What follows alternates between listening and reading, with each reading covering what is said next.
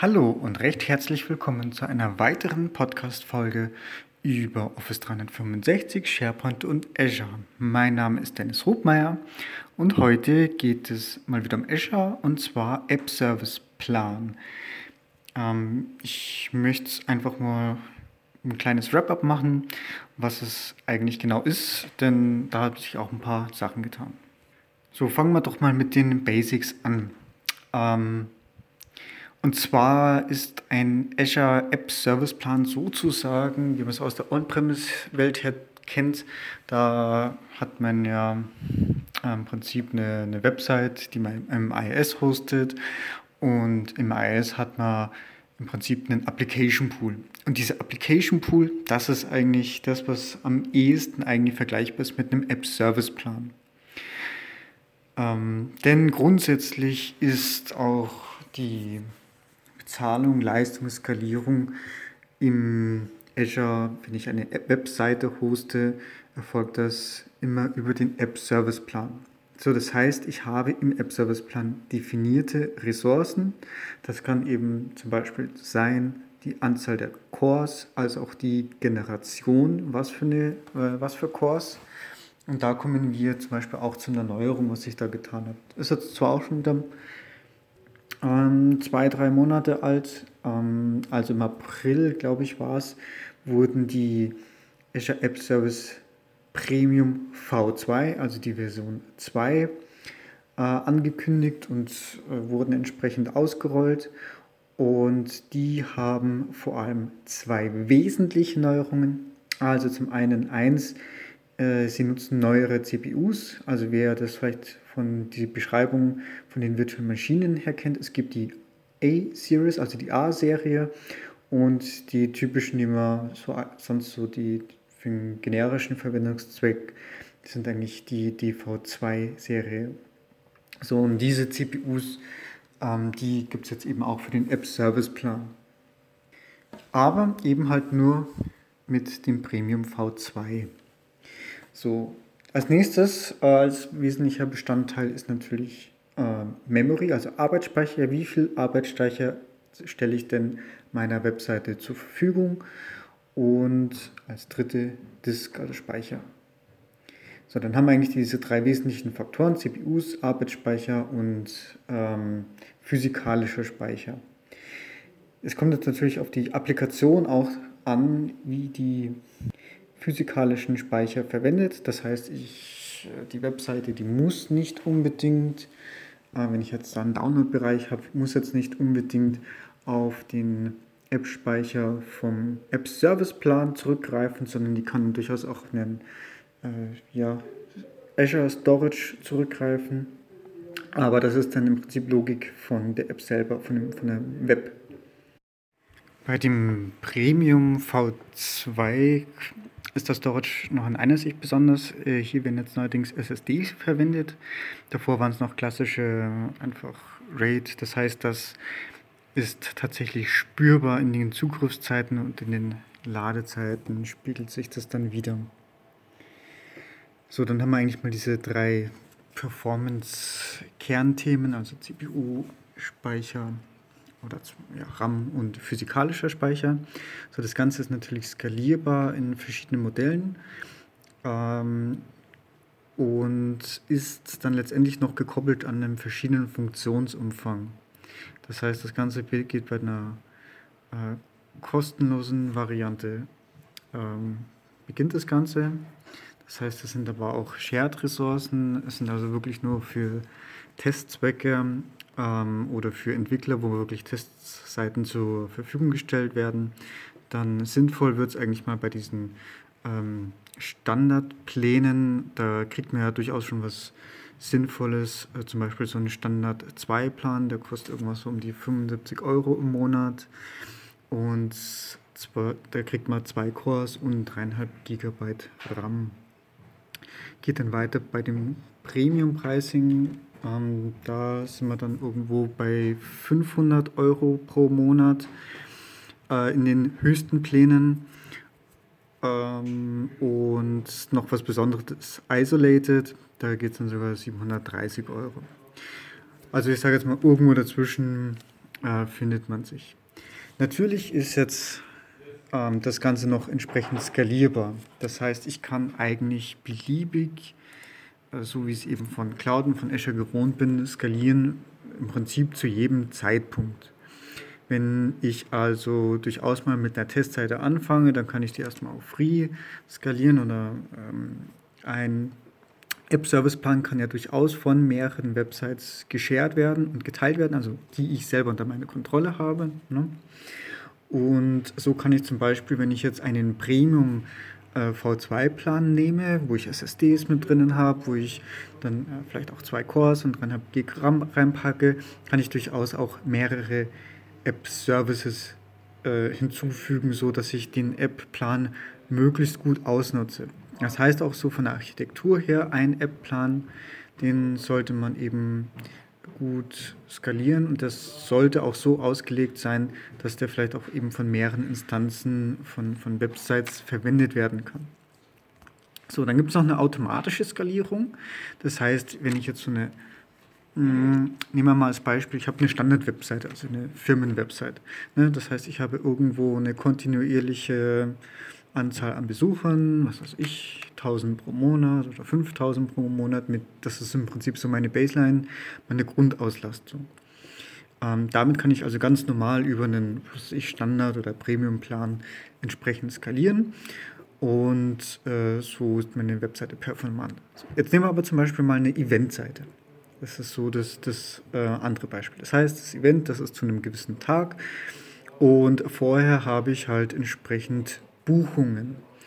Wenn ich jetzt entsprechend, nehmen wir an, wir schalten Werbung auf allen Social Media Kanälen und nehmen dafür einen fünf- bis sechsstelligen Betrag in die Hand, um Werbung zu schalten, dann muss ich natürlich auch entsprechend ähm, die Anfragen, die da zurückkommen, entsprechend skalieren können.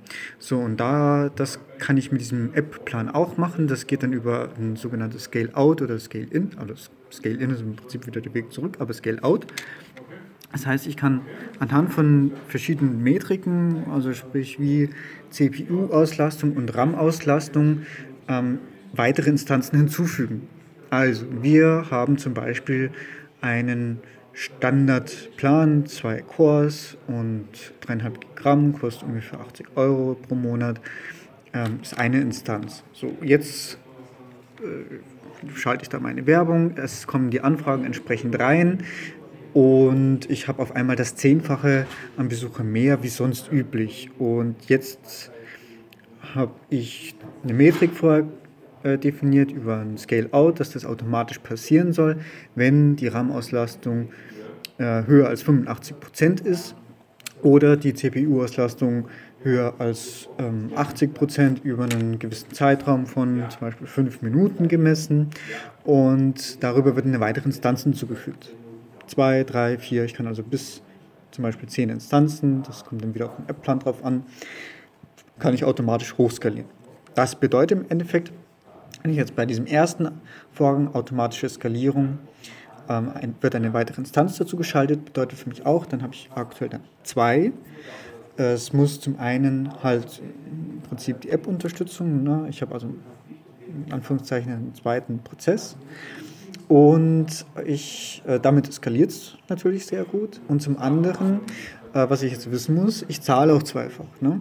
Also ich zahle jetzt einfach zweimal wie äh, App Service Plan Standard, zwei Cores, 3,5 Gramm, nicht mehr 80 Euro, sondern mal zwei, ist mal bei gut 160 Euro. Genau, das ist das Prozedere. Das kann ich also dann weitermachen. Ich kann sagen, wenn es dann wieder bis zu einem gewissen Threshold ähm, anschlägt, also wieder die RAM-Auslastung bei 85%, Prozent, dann erfolgt wieder ein Scale-Out, wird noch eine weitere Instanz zugefügt.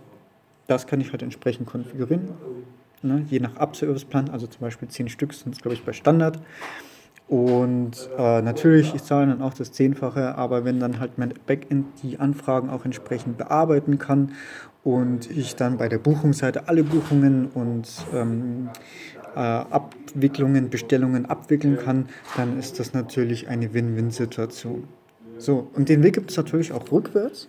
Das heißt, wenn auf einmal die Ressourcen wieder frei werden, die Anfragen nachlassen, weil es halt dann schon nach 23 Uhr ist und keine mehr online ist, Und dann gibt es ein Scale-In, das heißt, das ist eigentlich der umgekehrte Weg. Ich kann sagen, RAM-Auslastung ist jetzt nur noch bei unter 50 Prozent oder bei unter 40 Prozent ähm, oder unter 35 Prozent, je nachdem. Mach, und das über einen gewissen Zeitraum, 15 Minuten mindestens. Dann mach ein Scale-In, nimm eine Instanz weg. So, und das Ganze geht dann, kann man dann beliebig wiederholen, sodass am Ende wieder eine Instanz übrig ist. So, damit habe ich es natürlich erreicht, so einen Spitzenpeak, eine wirklich eine Spitzenanfrage performant abzudecken und abzuwickeln. Ja, je nach ähm, App-Plan habe ich noch verschiedene Funktionen, also unabhängig dessen, jetzt, was wir jetzt gerade besprochen haben. Und zwar ähm, kann die sich unterscheiden zum Thema Backup, dann auch Webjobs, also es gibt im Hintergrund sowas ähnlich wie ein geplanter Tasks, der laufen kann, was nachschauen kann, etwas tun kann. Es gibt einen, äh, ich glaube, Backup, ja, sorry, ich glaube, das ist selbsterklärend, ne? also auch mit entsprechender Retention, auch wie oft am Tag ein Backup ausgeführt wird. Also das ist im Prinzip noch eine Sache, wo sich dann die Pläne unterscheiden. Ähm, Traffic Manager, ja, nein, also das ist eher etwas, das man etwas georedundant aufbauen kann. Äh, damit könnte ich halt sagen, ne, ich habe halt einen App-Service-Plan, eine App in West Europe und ich habe eine in US. Ne, da muss ich für US halt auch nochmal die gleiche Infrastruktur aufbauen und kann aber den Traffic Manager davor schalten, um Anfragen dann entweder nach USA oder Westeurope zu routen, abhängig von meiner aktuellen Geoposition. Ne? Damit erreiche ich natürlich eine geringere Latenz, äh, muss aber natürlich meine App entsprechend handeln können, also weil hinten raus habe ich meistens irgendeine Datenbank oder irgendetwas. Ne? Also es geht meist noch ein bisschen weiter. Ist aber ein eigenes Thema für sich. So, dann gibt es noch Staging-Slots, also im Prinzip Entwicklungsumgebungen oder verschiedene Stages der Seite, also sprich Release-Zyklen oder Release-Versionen der Seite, die ich somit schon mal vorbereiten kann und dann über Staging-Slots dann einfach nur auf Knopfdruck umschalten kann. Kann also auch wirklich innerhalb von ähm, Sekundenbruchteilen sagen, na, okay, wir haben dann Fehler festgestellt mit der letzten Update-Version, ich mache auch ein Rollback oder ich bereite das Update vor und drücke dann nur auf den Knopf und dann ist innerhalb von äh, Sekundenbruchteilen die Webseite umgestellt, live geschaltet. Und dann gibt es noch einen Punkt ähm, eben Custom Domains, das ist mit jedem äh, Standard Premium Isolate, also alles, wo ich Geld in die Hand nehme, ist das natürlich mit drin und auch SSL aktiviert. Also das heißt, ich kann eigene SSL-Zertifikate mit einbinden mit meinen eigenen Domains. Zertifikate muss ich aber halt selber bereitstellen. Ne? Also diese Standard äh, Web-App-Name.asurewebsites.net, die sind alle SSL, das ist ein Wildcard-Zertifikat von Microsoft. Aber wenn es hübsch sein soll, Custom Domain, also was weiß ich, www.robmeier.net. Da ist zum Beispiel auch eine, ein eigenes SSL-Zertifikat hinterlegt. So, dann gibt es jetzt noch einen Trick, gerade wer es jetzt auf den Geschmack gekommen ist mit dem Premium V2 App Service Plan. Man kann auch bestehende Apps ähm, quasi nachträglich noch skalieren und auch den, die, den App-Plan ändern und hochskalieren. Ähm, also das heißt, ich kann auch manuell aus einem Standard einen Premium-Plan machen äh, und auch wieder zurück. Und äh, das geht aber nicht mit Plänen, die schon ein bisschen älter sind, äh, um diese auf dem V2 umzustellen. Das heißt, wenn ich Features nutzen möchte, die mit einem App-Service-Plan äh, V2 eben zur Verfügung stehen, wie SSDs oder wie die neue CPU-Generation, dann muss ich einen neuen App-Service-Plan anlegen und damit muss ich aber auch meine App neu anlegen, weil ich die App, ähm, den App-Service nicht einfach dann auf so einen neuen App-Service umstellen kann, sondern auch die muss ich neu provisionieren. So, dann wird es ein bisschen umständlich, denn ähm, ne, wie man schon damit rechnen kann, ist es dann mit Ausfallzeiten verbunden. Ich habe das in einem eigenen Blogbeitrag beschrieben, den werde ich hier in den Show Notes noch entsprechend verlinken. Und grundsätzlich mal kurz das Vorgehen. Also als erstes stelle ich mal den neuen App-Service-Plan zur Verfügung und auch eine, einen neuen App-Service. Also im Prinzip, ne, die Container müssen so schon mal da sein. Die, auch den bestehenden Quell-App-Service-Plan muss ich erstmal auf Premium stellen, denn es gibt dann einfach so ein PowerShell-Skript, äh, wo ich auch meine, meinen App-Service klonen kann. Damit das aber funktioniert, das ist ein Premium-Plan-Feature. Das heißt, einfach für die Migration mal auf Premium schalten. Das äh, kostet auch nicht allzu viel. Und dann kann ich das klonen. Wie gesagt, ich verlinke den Artikel, da gibt es auch dieses PowerShell-Skript. Sind im Prinzip drei Zeilen. Einmal sich die Quelle holen, einmal das Ziel App-Service holen und einmal den App-Service-Plan. Und beim Anlegen kann ich halt dann sagen Quelle und Ziel und dann übernimmt er das. Es gibt nur einen Parameter, der heißt äh, minus include source web app slots, also der betrifft im Prinzip diese Development äh, bzw. Staging Slots. Der hat bei mir nicht funktioniert, aber wahrscheinlich, weil ich innerhalb von einer Region war und dann schon der Namespace vergeben war. Ähm, das einfach entsprechend berücksichtigen. Vorher, bevor man das dann wirklich bei der ähm, Live-Seite macht, da muss ich also tatsächlich auch DNS etc. umstellen und habe einen kurzen Ausfall, je nachdem wie ich das also mache. DNS entweder vorher den Klassiker TTL runterstellen, also die Time to Live, ähm, dann zum Beispiel auf 5 Minuten, dass ich sowas dann alte Azure Site auf neue Azure Site ähm, umstellen kann, auf die neue IP zum Beispiel. Oder wenn ich den Traffic Manager ohnehin schon verwende, dann muss ich auch dort bereit sein, dann einfach dann entsprechend die Instanz, auf die dann letztendlich ins Backend geroutet wird, umzuschalten. Das sind eigentlich dann die äh, Sachen, wie ich das ändern kann. Na, wenn ich das gemacht habe, könnte ich theoretisch den App-Service-Plan auch wieder runterskalieren. Aber im Prinzip habe ich ja dann nichts gewonnen, ne, weil ich habe die anderen Pläne sind auch ohne den ähm, Premium V2, also ohne diesen Aufwand ja natürlich zur Verfügung. Das heißt, diesen Aufwand muss ich eigentlich nur betreiben, wenn ich gezielt Premium V2 verwenden möchte. Gut, last but not least werde ich auch noch ähm, die Azure-Seite zu dem Kalkulator verlinken, wo ich mir noch kalkulieren kann, welcher App-Service-Plan mich was kostet und was ich wo kriege, ähm, also wie viel Performance. Und dann hoffe ich natürlich, dass euch das alles was gebracht hat. In diesem Sinne, bis zum nächsten Mal und wie immer, wenn euch dieser Podcast gefallen hat, dann freue ich mich natürlich über eine positive Bewertung auf iTunes oder auf eurer Wunschplattform und bedanke mich fürs Zuhören. Gerne Feedback auch noch unter meiner E-Mail podcast.hobmeier.net. Danke, tschüss.